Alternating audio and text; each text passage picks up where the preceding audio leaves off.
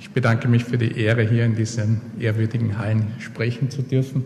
Äh, leider kann ich nicht so praxisbezogene Vorträge äh, halten wie meine Vorgänger, nachdem das extrem seltene Krankheitsbilder sind, äh, bis auf zwei Ausnahmen, wir werden das noch besprechen, kann ich leider nur wenig Bilder oder kaum Bilder zeigen und muss mich eher an die Literatur halten. Äh, das ist die Literatur, an die, ich mich, an die ich mich im Wesentlichen gehalten habe. Die erste Arbeit ist eine Differentialdiagnose von äh, Recurrent Fevers, also wiederkehrenden Fiebern. Äh, dann zwei Arbeiten über die periodischen Fiebersyndrome, wobei die aus der Monatsschrift Kinderheilkunde nicht mehr ganz taufrisch ist. Die andere aus Israel sehr große Patientenzahlen aus dem Jahr 2007 zeigt. Und äh, äh, die letzte Arbeit hier passt nicht unmittelbar zum Thema, hat mir aber tiefe Einblicke in die äh, neue Forschung des Immunsystems, die ja hier eine große Rolle bei diesen Krankheitsbildern spielt, äh, gegeben. Das Immunsystem wird unterteilt in das angeborene Immunsystem und das erworbene Immunsystem wir die, äh, das adaptive Immunsystem, also das erworbene Immunsystem, ist im Wesentlichen eine Funktion der Lymphozyten und das ist heute nicht unser Thema. Unser heutiges Thema ist also das angeborene Immunsystem, das äh, besteht hier neben anderen Faktoren äh, aus neutrophilen Granulozyten, Makrophagen und NK-Zellen und über diese Krankheiten, über diese Zellen werden wir heute, oder die Funktion dieser Zellen werden wir heute sprechen. Das Immunsystem wir haben, jetzt funktioniert, wir haben hier einerseits die Lymphozyten, wir haben die Granulozyten, wir haben hier die Schädigung durch Erreger und wir haben hier die Entzündung. Das, was wir heute besprechen, spielt sich im Wesentlichen hier ab. Äh, durch die Erreger werden, äh, werden über Toll-like-Rezeptors äh, die Granulozyten stimuliert, äh, die Lymphozyten äh, stimulieren die Granulozyten über TNF-Alpha und äh, die Fehler, die wir heute besprechen, äh, spielen sich im Wesentlichen hier am TNF-Alpha-Rezeptor ab und am Inflammasom. Dieses Inflammasom, ich habe erst im Rahmen dieser Literaturstudie das erste Mal von diesem Begriff gehört, ist also ein zentraler Proteinkomplex in den Makrophagen und in den neutrophilen Granulozyten, ist also wenn Sie so wollen, das rote Telefon, äh, mit dem die Granulozyten äh, Impulse empfangen und dann weitergeben. Mittlerweile äh, sind also schon einige Bestandteile dieses komplexen Proteines bekannt und letztlich wird durch das Inflammason Interleukin 1 Beta aktiviert, das also dann eine proinflammatorische Substanz ist. Das Inflammasom wenn hier genetische Veränderungen vorliegen, äh, kann sich die Balance zwischen proinflammatorischer und antiinflammatorischer Immunreaktion äh, verändern und es kann eben zu immunologischen Erkrankungen kommen. Äh, wir sprechen heute über die periodischen Fiebersyndrome. Es ist anzunehmen, dass Krankheiten wie Morbus Dill, Morbus Crohn, Morbus Bechet und etliche andere und auch einige von denen, die wir heute schon besprochen worden sind, dann letztlich auch in diese Gruppe mit hineingehören. Die Forschung der nächsten 10 bis 20 Jahre wird uns da wahrscheinlich einige äh, Einblicke geben. Ich möchte heute anhand von drei Patienten die Differentialdiagnose der periodischen Fiebersyndrome bringen. Das ist der Jakob, geboren 1996, also zwölf Jahre alt. Die Mutter stammt aus Ungarn, der Vater aus Deutschland. Er fühlt sich seit einem halben Jahr krank. Er hat eine chronische Coxitis beidseits seit etwa einem halben Jahr. Er hat er Guss, er hat eine deutliche Morgensteife und er klagt über sehr starke Schmerzen in den Hüften, was eher untypisch ist für eine akute Coxitis oder für eine Coxitis im Rahmen einer chronischen äh, Arthritis. Er klagt immer wieder über Bauchschmerzen, die bis dato nicht sehr bemerkt worden sind, hatte aber im Februar 08 immerhin so starke Bauchschmerzen, dass eine Appendektomie gemacht worden ist. Ich habe bösartigerweise mir die Histo angeschaut, die war so absolut nicht sehr typisch für eine Appendizitis. Im April habe ich ihn dann kennengelernt. Äh, da hatte er eine wirklich massive Urtikarie mit einem Quinködem ohne fassbare Ursache. Er hatte auch eine Arthritis der Fingergelenke, der Knie und der Halswirbelsäule und er hat ein periokulares Ödem gehabt, das ich leider nicht gesehen habe und daher auch nicht dokumentiert habe. Äh, er hat deutlich erhöhte Entzündungszeichen und die weiteren Untersuchungen haben uns also im Wesentlichen keine große Hilfe äh, äh, gebracht. Wenn ich mir das anschaue, fragen wir uns, warum das ein periodisches Fiebersyndrom sein soll. Auf der Suche nach der Krankheit habe ich also Familienanamnese gemacht und bin also beim Bruder gelandet, der drei Jahre jünger ist, der sehr wohl eine typische Anamnese für ein, für ein periodisches Fiebersyndrom hat, sodass wir also zunächst annehmen müssen, dass beide dieselbe Erkrankung haben, also Arbeitshypothese periodisches Fiebersyndrom. Er hat Fieber, das Ganze zieht sich seit etwa fünf Jahren hin bis 40 Grad alle drei bis vier Wochen, dauern meistens drei Tage. Ja, am Tag vorher fühlt er sich unwohl. Äh, es treten einige Tage vorher häufig Aften im Mund ab, die nach drei Tagen wieder abheilen. Und er hat im Zusammenhang mit dem Fieber für einige Stunden immer wieder Urtikaria beschrieben. Er ist immerhin so krank, dass er, auch, äh, dass er sogar einen Minderwuchs hat und eine Wachstumshormontherapie bekommt. Äh, er hat deutlich erhöhte Entzündungszeichen. Wir haben bei ihm auch keine Ursachen für andere Erkrankungen gefunden. Und siehe da, er hat ein Serumamyloid von 276, was also doch immerhin stark erhöht ist. Das ist das einzige Bild, das ich Ihnen präsentieren kann. Eine kleine Afte hier im Mund. Das hier prospektiv gesehen ist also das Fieberprotokoll oder das Beschwerdeprotokoll über, den Verlauf eines halben, knapp ein halbes Jahres. Und wir sehen, dass er so im Abstand von allen drei bis sechs Wochen immer wieder genau diese Symptome hat. Das ist nämlich der Knackpunkt. Ich habe fast immer äh, etwa sechs Patienten in Betreuung, die mit so periodischen Dingen kommen, von denen die meisten spätestens hier an diesem Punkt sich wieder verlieren, weil sie eben prospektiv keine entsprechenden Veränderungen haben. Ja, was untersuchen wir alles? Das ist aus dieser deutschen äh, Arbeit. Äh, wir haben eine entsprechende Anamnese. Wir machen prospektiv dieses Fiebertagebuch. Bei der klinischen Untersuchung haben wir nicht allzu viel gefunden. Wir machen eine Basisuntersuchung, die nicht sehr spezifisch ist, bis auf dieses IGD hier, machen wir diese Untersuchung eigentlich bei jedem äh, rheumatologischen Patienten. Und wir überlegen uns, was könnte das sein. Wir haben also ein, ein Fieber unbekannter Ursache, nicht, nicht klassisch, weil es äh, sich wohl insgesamt über lange Zeit hinzieht, aber nicht definitionsgemäß über drei Wochen im einmaligen Schub. Wir haben Entzündungszeichen und wir haben im Spitalsaufenthalt keine äh, Ursache dafür gefunden. Äh, es gibt insgesamt etwa 70 äh, Differentialdiagnosen. Ganz wichtig ist einmal die Little Three auszuschließen, also das äh, Medikament, durch Medikamenten ausgelöste Fieber, dann die äh, Münchhausen-Geschichte, wo Patienten Fieber vortäuschen und die habituelle Hyperthermie, die also äh, nicht ganz klar definiert ist, Fieber im Zusammenhang mit äh, körperlicher Aktivität im Spital in, in, Ruhebedingungen und im Spital meistens nicht nachweisbar ist. Ja, und wir haben natürlich äh, die großen drei, die Infektionen auszuschließen, äh, die Tumoren auszuschließen und verschiedene rheumatologische Erkrankungen auszuschließen. Und wir kommen dann schließlich zur gemischten Gruppe. Da bleiben also noch immer über 40 verschiedene Diagnosen über.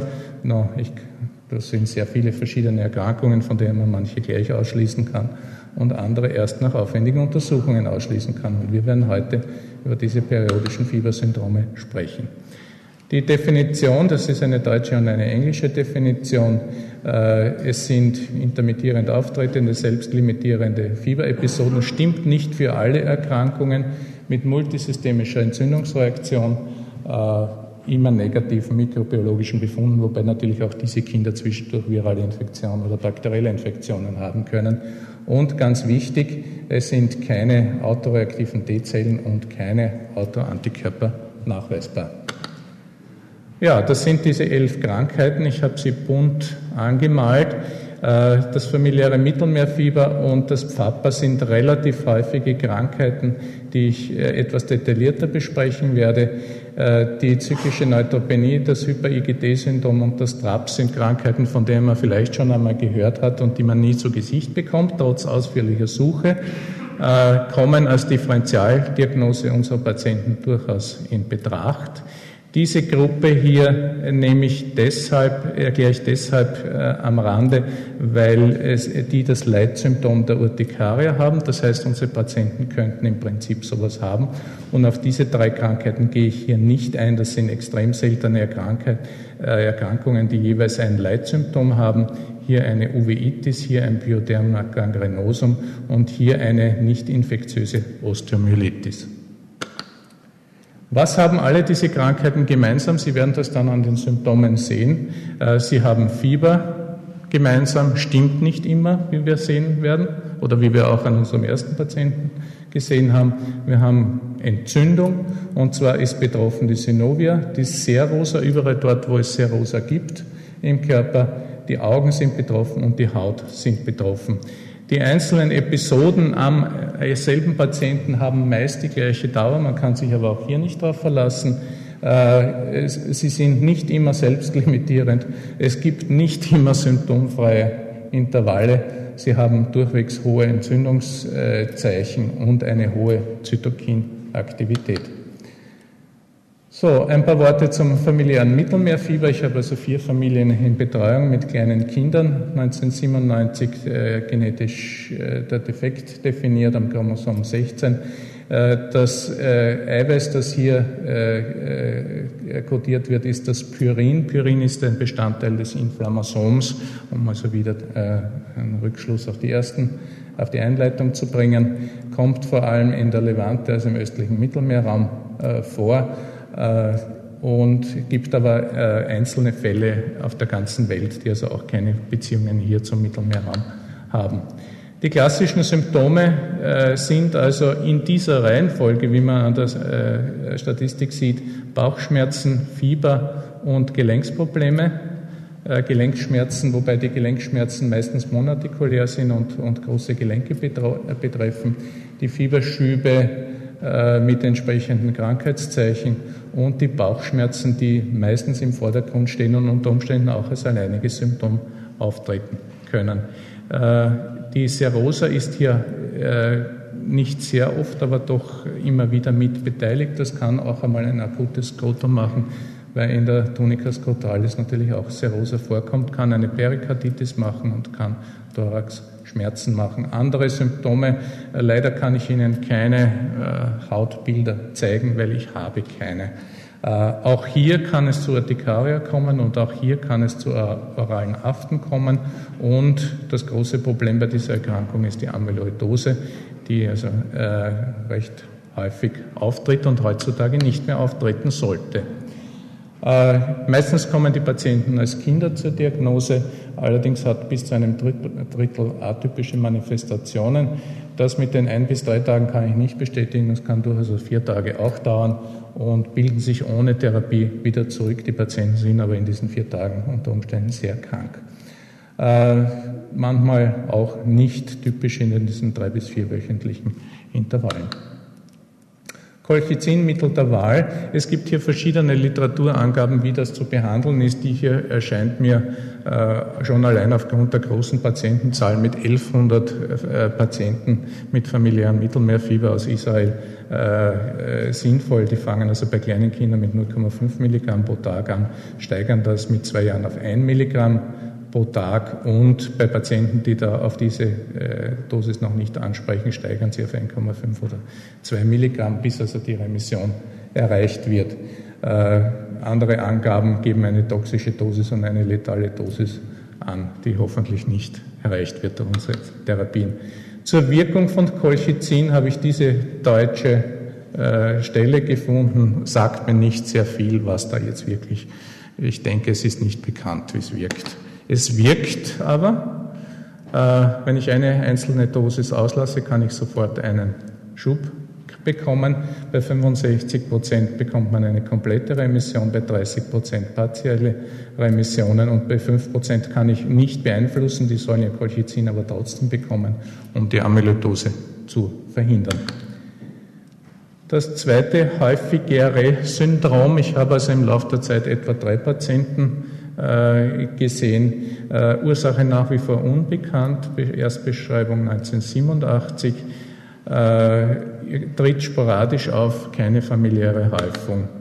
Die Fieberepisoden dauern im Schnitt 4,6 Tage und treten alle 21,6 Tage statistisch gesehen auf. Die einzelnen Episoden ähneln einer Streptokokkenpharyngitis, haben immer negative Rachenabstriche. Es kommt zu zervikaler Lymphknotenschwellung allgemeiner Krankheitszeichen und die berühmten Aften treten in einer prospektiven Studie nur in etwa 22 Prozent auf. Dagegen kommt es relativ häufig zu äh, Gelenksentzündungen, zu, zu, Bauchschmerzen, wie wir das ja schon von all diesen äh, Krankheitssyndromen kennen, manchmal auch eine Hepatosplenomegalie. Die Kinder sind in der Zwischenzeit völlig gesund. Äh, das Krankheitssyndrom dauert, also statistisch gesehen, sechs bis elf Jahre. Die Kinder entwickeln sich normal, äh, bekommen keine äh, Folgeerkrankungen und keine Langzeitschäden. Die Senkung ist mittelgradig erhöht. Interessanterweise haben etwa zwei Drittel auch leicht erhöhte IgD-Werte und in etwa 50 Prozent erhöhte IgE-Werte. Die Therapie ist Cortison. Ich habe das jetzt vor kurzem bei einer Patientin das erste Mal ausprobiert. Es wirkt durchschlagend.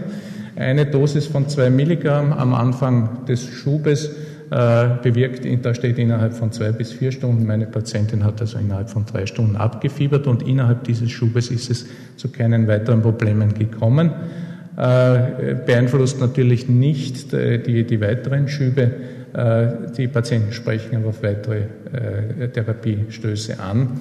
Äh, das, was für die Eltern beunruhigend sein kann, ist, dass der Abstand zu den nächsten Schüben vorübergehend kürzer werden kann durch die Cortisontherapie und man muss dann gezielt die notwendige Dosis finden, um, diese Patienten möglichst gering durch die Steroidtherapie zu belasten. Ähm, es gibt jetzt äh, das erste Mal eine, äh, eine prospektive Studie über die Tonsillektomie bei Pfappa und die 19 Patienten, die tonsillektomiert worden sind, haben auch, waren nach sechs Monaten äh, beschwerdefrei. Das Cimetidin gibt es Literaturstellen, wenn ich mir das anschaue, ist das nicht sehr überzeugend.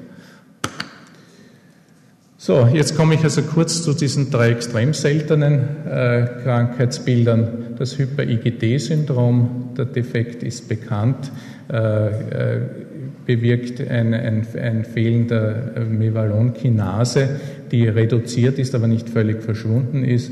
Äh, wie das ein periodisches Fiebersyndrom macht, ist nicht bekannt.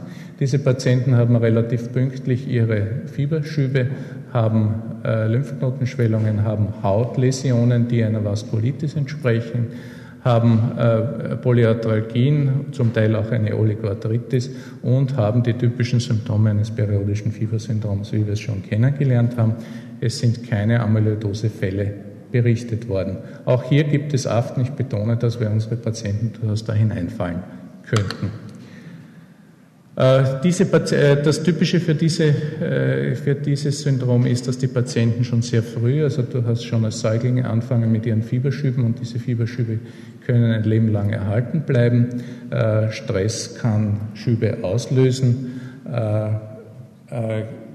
Ja, die, die Symptome bilden sich recht schnell zurück, wobei Haut und Gelenke brauchen etwas länger.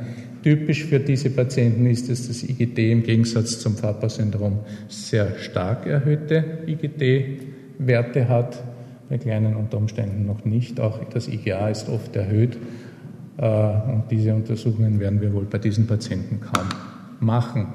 Äh, es gibt hier einige Therapieempfehlungen, die eher abschreckend klingen.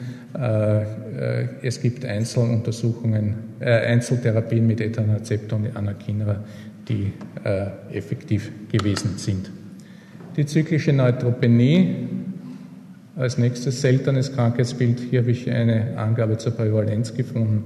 Das heißt, wir erwarten in Österreich etwa zehn Patienten. Äh, Defekt ist hier bekannt, die neutrophilen Elastase. Äh, man nimmt an, dass das die Rekrutierung von Neutrophilen im Rahmen von äh, Entzündung äh, beeinflusst. Äh, wie das genau funktioniert, wissen wir nicht auch äh, relativ früh der Beginn der Fieber, äh, äh Entschuldigung, der Neutropenie, alle 21 Tage, eine Neutropenie unter 500, wobei das äh, Basis, die Basiswerte der äh, neutrophilen Granulozyten normal sein können. Oder auch schon erniedrigt sein können, aber dann alle 21 Tage noch einmal bis in einen kritischen Bereich abfallen können. Während dieser Zeit kommt es zu Fieberschüben für vier bis fünf Tage. Alle die Symptome, die wir schon kennen, äh, treten hier auch auf. Was hier äh, einzigartig ist, sind also die Häufung für Hautinfektionen durch den äh, durch die Neutropenie und es sind äh, häufig abdominelle Infektionen durch Clostridien beschrieben, die eine recht hohe Letalität haben. Therapie mit Granulozyten stimulierenden Faktor und äh, insgesamt gute äh, Prognose. Das TRAPS ist für mich deshalb interessant, weil mir eine Patientin zugeflogen ist, die auch für Sie interessant sein könnte äh, ist also äh, ein Defekt am TNF-Alpha-Rezeptor, 1982 beschrieben. Viele, viele äh, Mutationen sind mittlerweile beschrieben. Das hier wird als relativ typisch für die Erkrankung beschrieben, wie wir auf der nächsten Seite sehen, allerdings nur bei 56 Prozent der Patienten.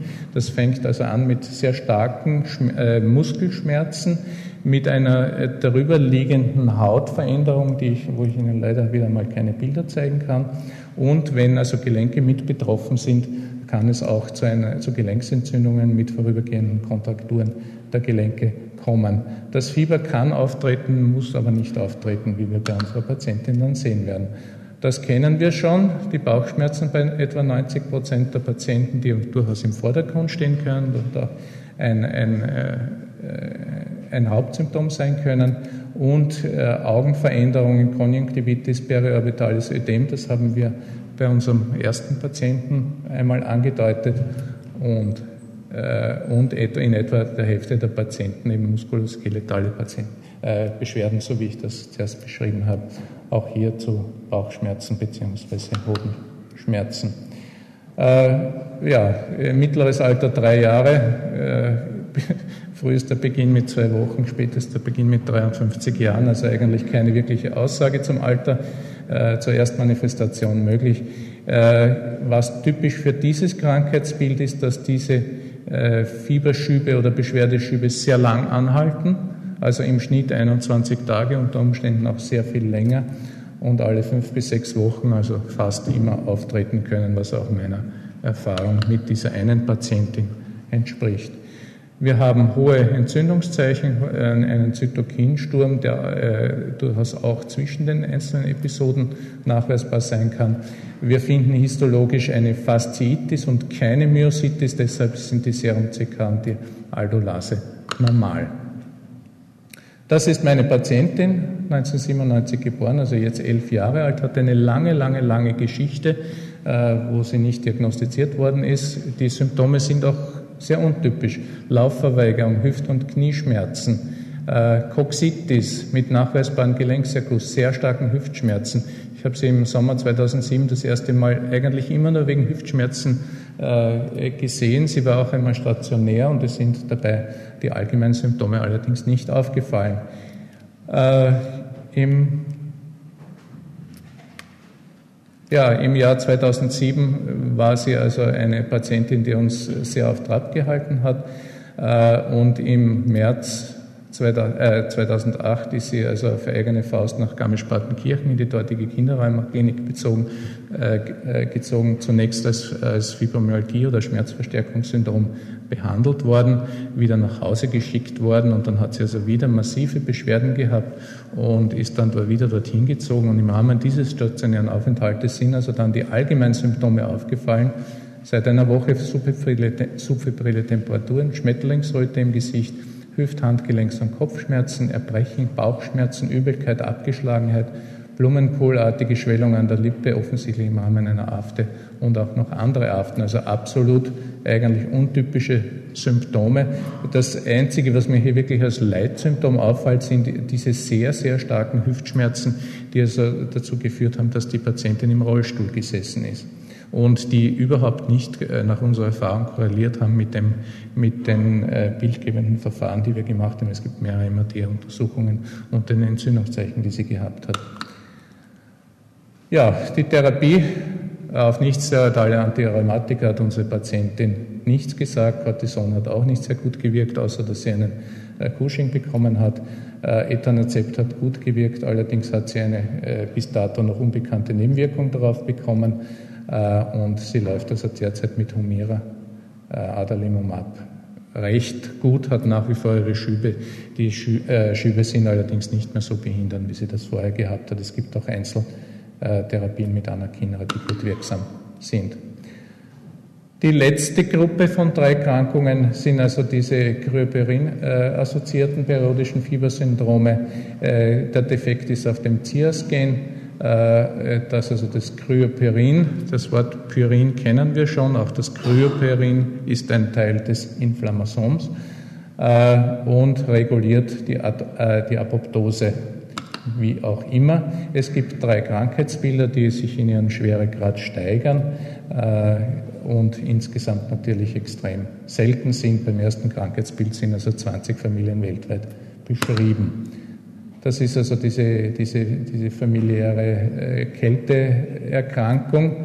Äh, bei Kontakt mit Kälte kommt es also zu Fieberschüben, zu Hautausschlägen und äh, Gelenksschmerzen. Es sind auch in Einzelfällen Organmitbeteiligungen beschrieben und man kann dieses Krankheitsbild gut mit einer Kälteagglutinin-Erkrankung äh, verwechseln.